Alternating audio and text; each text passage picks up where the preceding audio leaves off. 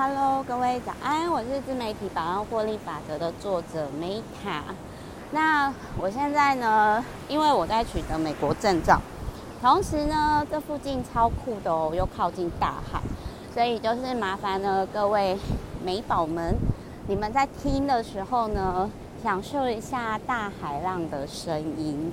然后呢，想象就是 Meta 呢。在海边呢，跟大家分享这个书籍的心得的愉悦的状态，希望呢能把这个很自由的状态呢分享给你们大家哦。好，那我今天我要来分享的是呢，呃，这是最近的新书，然后我觉得是一个很可爱的一个女生，也许你常在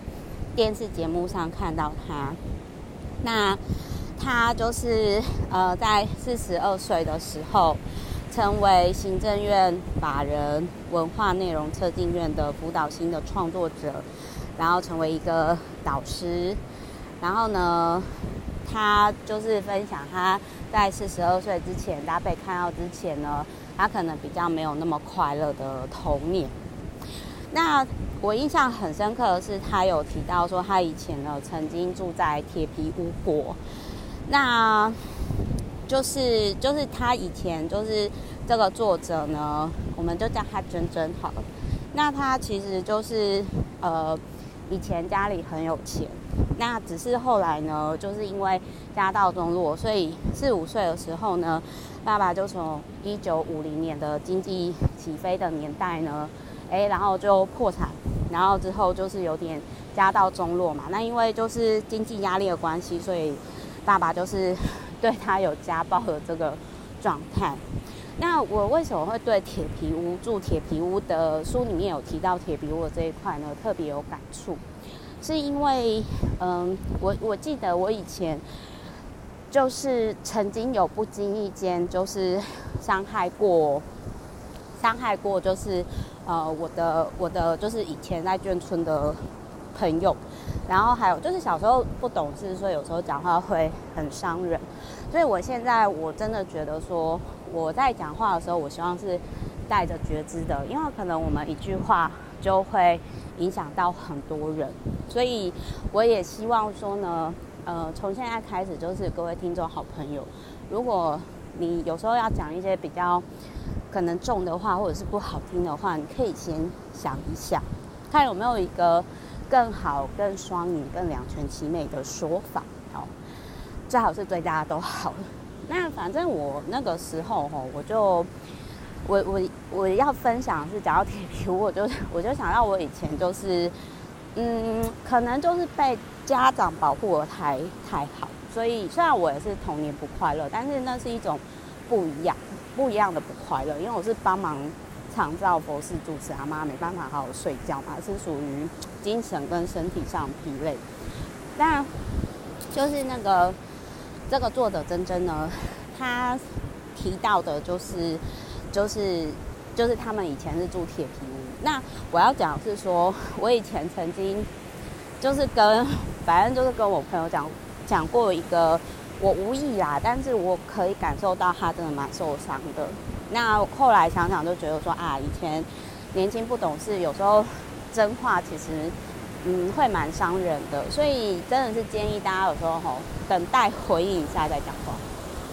那我那个时候就直接讲说哈，你们家住铁皮屋哦，那铁皮屋怎么住人？铁皮屋不是放货物的地方嘛？就类似大概是这种状态。那我那个朋友其实就很生气啊，就说。就是说，哎、铁皮屋其实很舒服，好不好？也是有很多铁皮屋很高级，好不好？你少在那边。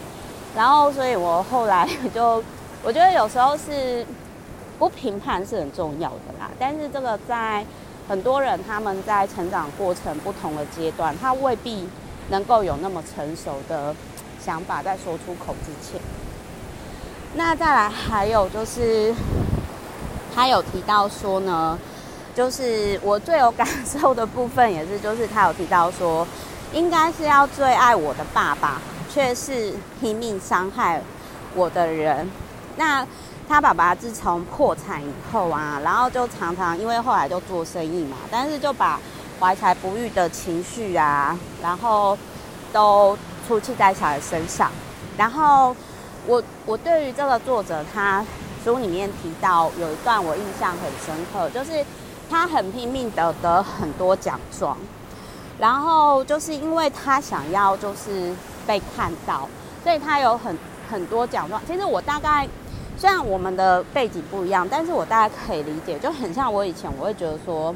我好像必须要得奖，我才值得被我爸妈所爱。即使我爸妈不是这样的，但是我就是真的有这种感觉。那所以呢，就是呃，当他有提到说他那么努力，那个时候好像得到一个很好的奖，maybe 是校长奖嘛，就是可以代表全校站上台的时候，结果他发现一个很现实的问题，就是他在书里面就有提到说。就是他本来是当致辞代表，但是呢，结果就是校长对他说：“陈同学，你今天上去练习，但是如果毕业典礼当天市长有来，就请你呢不要上台，我们会让市长女儿代表毕业生致辞。”所以他那时候就觉得说：“天哪，我我那么努力，到底是为了什么？”这个就是有点类似说，在很小的时候就经历人情冷暖跟。跟人世间的沧桑的那个感觉。那我成长的背景当中，也比较，我我觉得可能我运气很好，我都遇到很好的老师，就是他比较不会。虽然我们家也不是到非常有有名，可能我念的学校也不是太，就是只是普通的学校，所以我遇到老师都是蛮疼我的。然后就是像我之前就是代表学校上台，从来没有遇过这个问题。所以当这个作者讲这一段的时候，我很震撼，就很像那个时候我我我的家人有跟我讲，就是说，他就说姐，你你今天呢？你说你都遇到好老师，那是因为你成绩好，好不好？如果你今天成绩不好的话，老师还会那么疼你吗？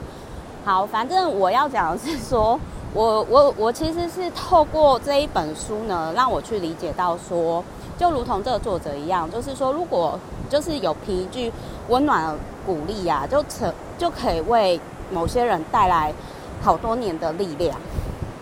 我我我后来，因我也曾经有过类似这样的状态，就是我记得我有一个很温暖阿姨，就是她就在我跟我爸吵架的时候，就跟我说：“梅塔，你知道吗？”虽然你爸那天没有去参加你上台的代表典礼，但是呢，他逢人就说：“哦，我女儿很棒的，其实她可以考上台大的，只是她为了领奖学金不让我负担那么重，所以她就没有选择去念台大，去念现在的国立大学。”然后我虽然不相信，但是听到的时候会很疗愈，所以我可以理解为什么后来有些人，或许我们会觉得他。天哪，你怎么就是都一直正能量鸡汤啊？但是我真的是觉得说，就是当你经历过一些事情之后，你才会知道说有些事情的难能可贵。然后我也很心疼这个作者，就是有提到他说他只是太渴望获得，所以他报名了各种比赛，得了各种奖状，他想要让自己成为一个被喜欢的人。那后来他有提到说，得奖是骄傲，也是导火线。那我想要跟大家分享一下，就是我想跟大家分享一下，就是说我也曾经这样子太过过度认真、过度努力了。可是其实那样的关系，即使别人喜欢你，会觉得有压力。所以后来我我觉得很认同一件事情，就是说，好，如果当下发生一件事情，你很生气。那可能就是说，就是是是，不是只有你有问题？可是如果过十年了，你还一直允许自己，就是在这样的状态当中，那么你可能也要思考说，你有问，你有问题。所以我后来也觉得，就是我，我觉得我应该要放下，就是以前我可能没有。那么快乐的童年，因为说实话，我现在就是三十几岁，我觉得我已经我也玩了很多了啦。对啊，就是有把内在的小孩玩回来。然后再就是我对于这个作者很有共鸣的地方，就是呢，她也是念天主教的女校，因为我也是念天主教的女校。然后她有提到说，就是不要期待谁会真的懂你。我想要讲的是说，如果你今天都不够理解你本来的样子是什么，那你怎么可能会遇到真正理解你的人，对不对？好，所以呢，我现在呢在取得美国证照，然后这一对创办人夫妻呢，活的就是就是我觉得还不错的生活，但是我不会过完全像他们那样的生活。可是我希望说，就是不论是这个作者真真。哦，或者是说，呃，那个，或者是说，呃，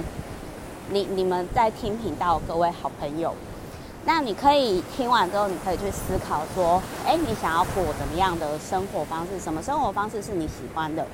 不要去学人家，而是你自自己，你你你可否把每天当成艺术品创作？哦，朝这个方向去想。好，我是 Meta，那我们 之后就下一本书再见哦。啊，我最近讲就是希望海浪声不会太大声。那如果说有任何想法，也都欢迎跟我说。然后也谢谢各位好朋友，就是啊、呃，就是如果你觉得呢，Meta 的频道啊，然后对你有启发或者是有灵感哦，那都欢迎呢，就是订阅与分享哦。然后也欢迎呢，给我的 Podcast 频道呢，就是来个五星好评吧。谢谢大家，爱你们。那我们就下一集再见喽。喜欢在海边说书的美嘉吗？拜拜。